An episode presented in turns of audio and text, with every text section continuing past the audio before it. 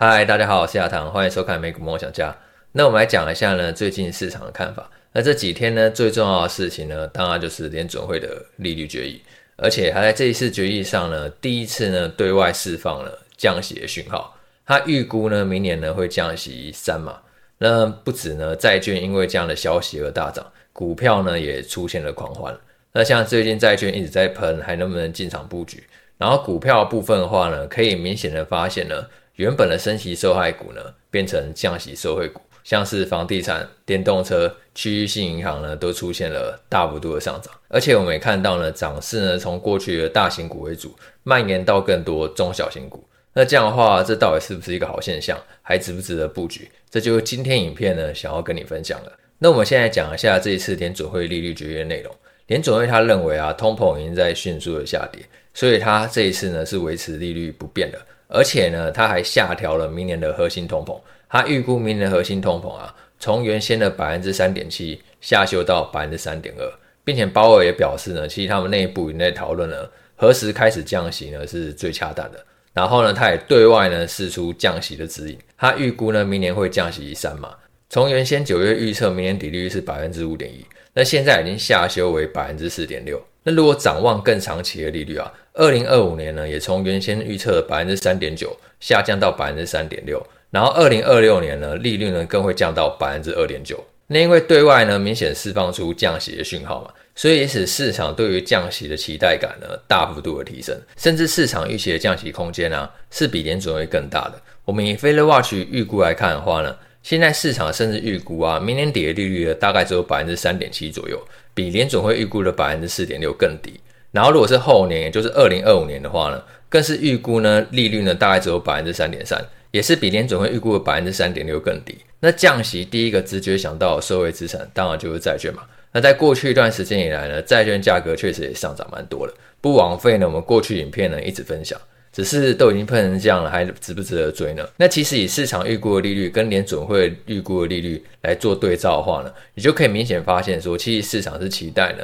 更大的降息。所以呢，我认为其实短线应该是有一点点跑过头了，因为现在大家其实期待的那个降息的空间是比联准会预估的空间还要来得大的。但是可以确定的是呢，未来债券利率呢也很难再更高，因为联准会它已经结束升息循环了嘛，未来呢即将要步入降息，所以我认为呢，长期来看的话呢，债券价格上涨呢是可以期待的。那其实不止布局债券而已，因为目前看下来的话，美国经济呢还是相对乐观的。根据高盛研究啊，二零二四年的美国 GDP 啊还是会实现温和成长，虽然说可能没有办法像今年那么快，因为今年第三季呢，美国 GDP 呢甚至成长了百分之五点二。但是呢，预估未来几季呢，大概都还是会维持百分之一点八左右的成长。所以呢，你可以看到，其实不只是债券大幅度的上涨嘛，股票呢它也在狂欢。特别是呢，现在已经有越来越多的产业，还有中小型股呢都加入上涨。原本呢，很多被认为是升息受害股的产业，但是现在却摇身一变呢，成为降息的受惠股。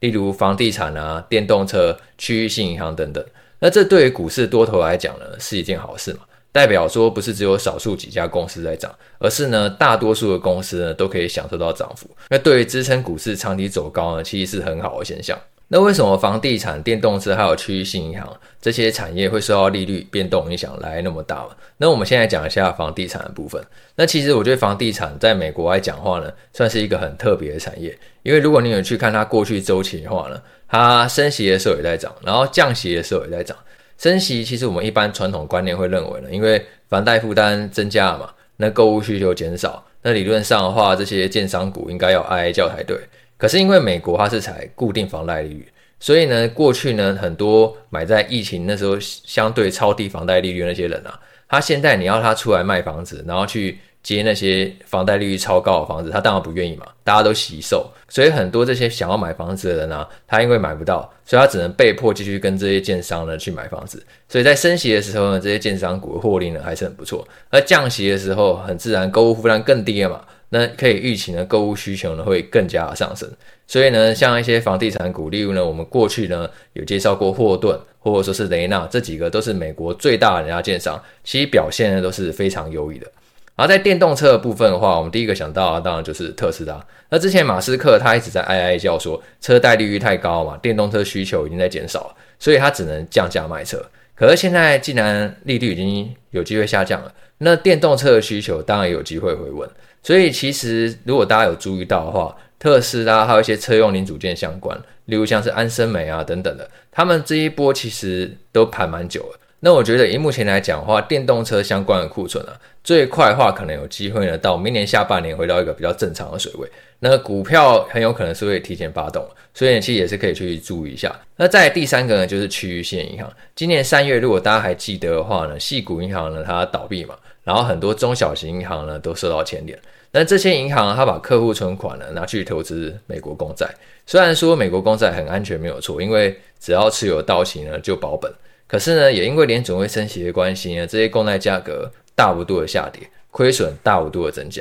然后因为客户他担心存款安全，所以呢，在短时间之内呢，大量的提款，造成这些银行呢低点卖出债券，所以就认列呢巨额的损失。只是现在既然联准会它已经转为降息嘛，然后债券价格也已经在大幅度的上涨，那这样亏损呢就有机会缩小，然后并且呢去缓解流动性的危机。所以这也是许多区域性银行都迎来大幅度上涨的原因。那除了房地产、电动车、区域性银行这些原本被认为是升息受害股，现在变成降息受害股以外，我们也刚刚也提到呢，现在有看到越来越多的中小型股啊，都参与到股市上涨。其实，在过去呢，大多数的上涨主要就是由七家科技巨头带动嘛，就是为人所知的那几家公司，像是苹果、微软、Google、亚马逊等等。只是呢，在这一波涨势当中，我们看到呢，小型股呢，很明显的就开始动起来了。那如果说要观察小型股的话呢，最典型的就是罗素两千指数，它是追踪呢罗素三千指数当中呢市值最小的两千家公司股票。那其实，在过去一周以来啊，罗素两千指数呢，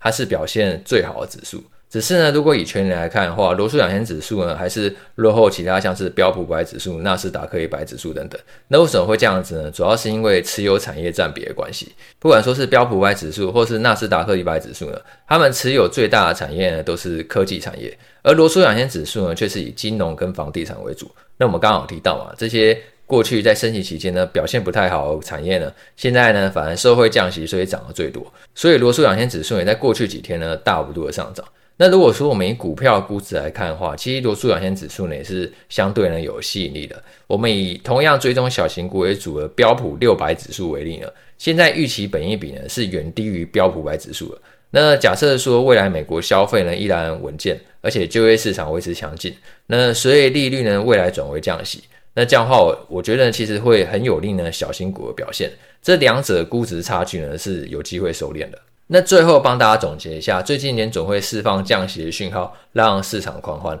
那我觉得完全可以理解，因为毕竟目前美国经济还是很不错嘛，再加上联总会它未来即将转为降息了，那这样的话就很容易百花齐放，支撑股票还有债券呢长期走高。只是呢，我们先前影片有提到，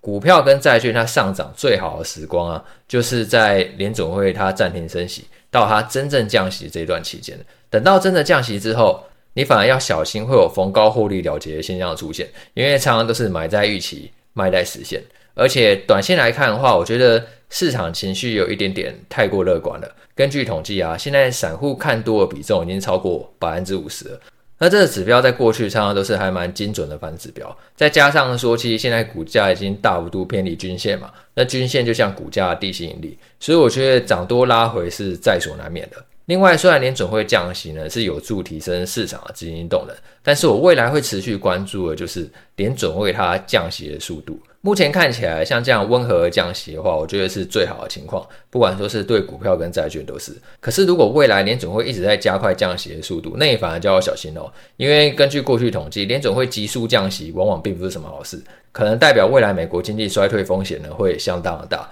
那假如是这种情况的话，现在正在狂欢的那些中小型股啊，或者说是区域性银行等等，很容易因为呢美国经济它陷入衰退的关系，所以呢它反而没有受惠降息，反而因为经济衰退的关系呢，造成股价大幅度的下跌。那这个时间呢，美国公债却因为利率大幅度下降的关系，而有更高的上涨空间。所以我觉得，其实在配置上的话，就还是。会稍微平衡一点，也不是说因为看好美国经济，它可以软着陆，所以呢就全部呢压在股票上。股票跟债券呢都去配置的话，可以让你进可攻，退可守。好，那今天影片就到这边喽。如果你喜欢这部影片的话呢，记得帮我按赞、订阅、开启小铃铛。那我们就下一次见喽，拜拜。